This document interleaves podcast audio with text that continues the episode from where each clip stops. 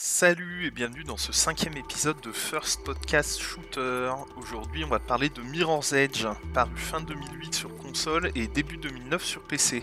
Souvent mésestimé, voire méconnu de beaucoup de joueurs et joueuses, on lui doit une grande partie des avancées récentes en matière de body awareness, c'est-à-dire la sensation d'incarner un véritable corps et pas seulement un bras flottant tenant une arme. On lui doit aussi, directement ou indirectement, la grande liberté de mouvement dont se sont emparés la plupart des FPS, de Call of Duty à Apex en passant par Doom. S'agripper au rebord, courir sur les murs ou glisser au sol, tout cela n'existait pas avant Mirror's Edge. Mais avant d'aller plus loin, revenons sur la genèse du jeu, car elle n'est pas étrangère aux raisons qui font de Mirror's Edge un ovni et une véritable réussite.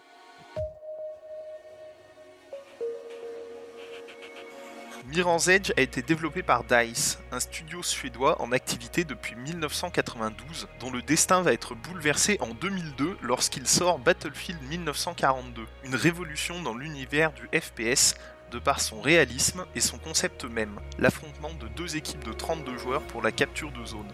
Dès lors, le studio, dont les jeux sont édités par le géant Electronic Arts, qui le rachètera en 2006, se cantonne à la production à la chaîne de jeux et d'extensions pour Battlefield, toujours pour le compte d'Electronic Arts, la série étant devenue une véritable machine à cash. Pas moins de 12 jeux et extensions labellisés Battlefield paraissent entre 2002 et 2008, date de la sortie de Mirror's Edge, et le rythme n'a pas ralenti depuis, la saga comptant aujourd'hui pas moins de 33 itérations.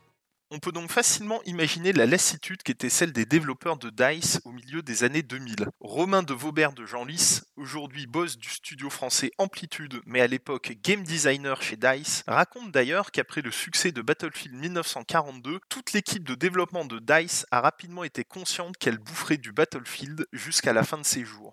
C'est dans ce contexte que va naître Mirror's Edge, qui représentait une bouffée d'air frais pour DICE, de l'aveu même du directeur créatif du studio en 2007, Ben Cousins. Le jeu, probablement né d'un dur bras de fer entre DICE et son éditeur propriétaire Electronic Arts, est donc une sorte d'anomalie dans l'industrie du jeu vidéo. Il s'agit d'une carte blanche laissée par le numéro 2 mondial du jeu vidéo à l'un de ses studios, qui va donc pouvoir développer le jeu de ses rêves avec un esprit indépendant des consignes marketing et par des centaines de personnes, mais avec des millions de dollars. Et ça a donné un jeu dont on ressent encore l'impact aujourd'hui. Edge vous met aux commandes de Face, une jeune femme asiatique adepte de parcours dans un futur dystopique. C'est assez rare pour être souligné, d'autant plus à cette époque où la représentation des femmes dans le jeu vidéo était pour ainsi dire inexistante. L'aventure consiste à traverser une dizaine de niveaux en passant de toit en toit, en traversant des bureaux et en fuyant la police grâce aux capacités hors normes de l'héroïne, glissade, wall run, wall jump, etc. Certains ont qualifié Mirror's Edge de jeu de plateforme à la première personne, mais à mon sens c'est beaucoup trop réducteur, car ça renvoie le choix de la vue à la première personne par les développeurs comme un simple choix de caméra, alors que ce choix est à l'époque révolutionnaire, dans le sens où c'est la première fois qu'un jeu dépourvu ou presque de phase de tir l'emploie. Par ailleurs, c'est cette vue à la première personne qui rend le jeu si immersif et qui inspirera les évolutions à venir du genre FPS.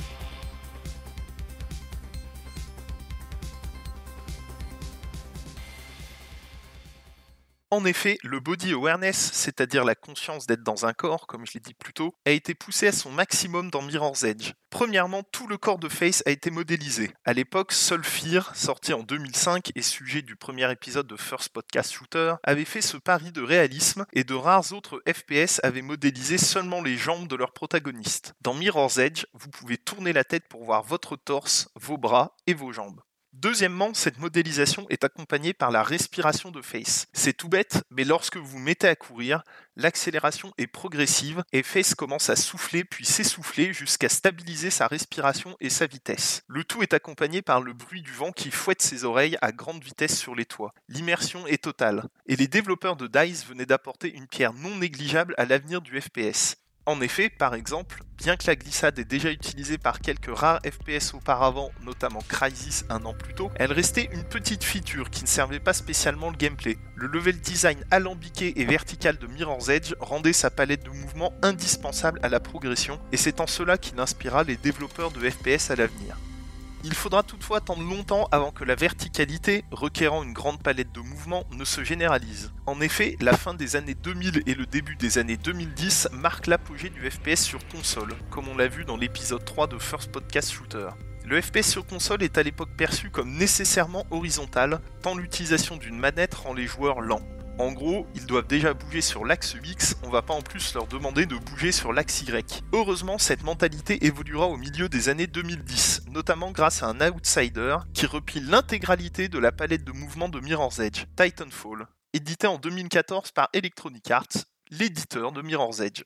Dans Titanfall, vous contrôlez un combattant doté d'un jetpack évoluant dans des niveaux taillés pour l'utilisation de gigantesques mechas que le joueur peut piloter. La verticalité est à l'honneur et le joueur se retrouve à combattre tout en courant sur les murs, en glissant et même en s'agrippant aux robots des autres joueurs. Le tout dans une fluidité parfaite, chaque mouvement pouvant être réalisé sans s'arrêter de courir. Une nouvelle ère était née, la verticalité et la diversité de mouvements allaient se généraliser rapidement. La même année, Call of Duty propose un jetpack pour profiter de la verticalité de ses maps, et en 2016, Call of Duty Infinite Warfare propose un wallrun. Cette vision rapide, souple et verticale du gameplay se retrouve aujourd'hui dans la plupart des FPS, depuis Titanfall 2 en passant par Doom jusqu'à Apex Legends, où la formule se trouve enrichie par la présence de nombreuses tyroliennes et le retour d'un vieil ami issu des tréfonds de l'histoire des fast FPS, le bumper. Ce qui était exceptionnel à la sortie de Mirror's Edge, sa palette de mouvements, est devenu un standard quelques années plus tard, et c'est à ça qu'on reconnaît un jeu précurseur. Toutefois, DICE ne saura pas capitaliser sur la série. En effet, après un échec commercial relatif, il faudra attendre 2016 pour qu'une suite, Mirror's Edge Catalyst, voit le jour.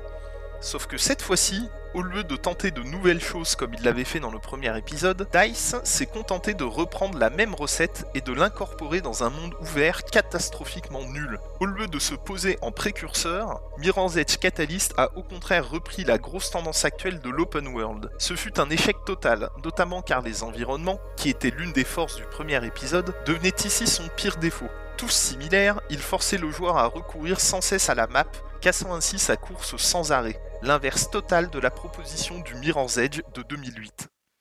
Malgré cet échec, il me semblait important d'accorder un épisode à Mirror's Edge, un jeu sans lequel les déplacements dans les FPS que nous jouons aujourd'hui ne seraient pas les mêmes. Le jeu est souvent proposé à vil prix, moins de 5 euros, sur tous les stores possibles et imaginables. Je vous invite donc à ne pas passer à côté de cette pierre angulaire du FPS moderne si vous ne l'avez pas déjà essayé.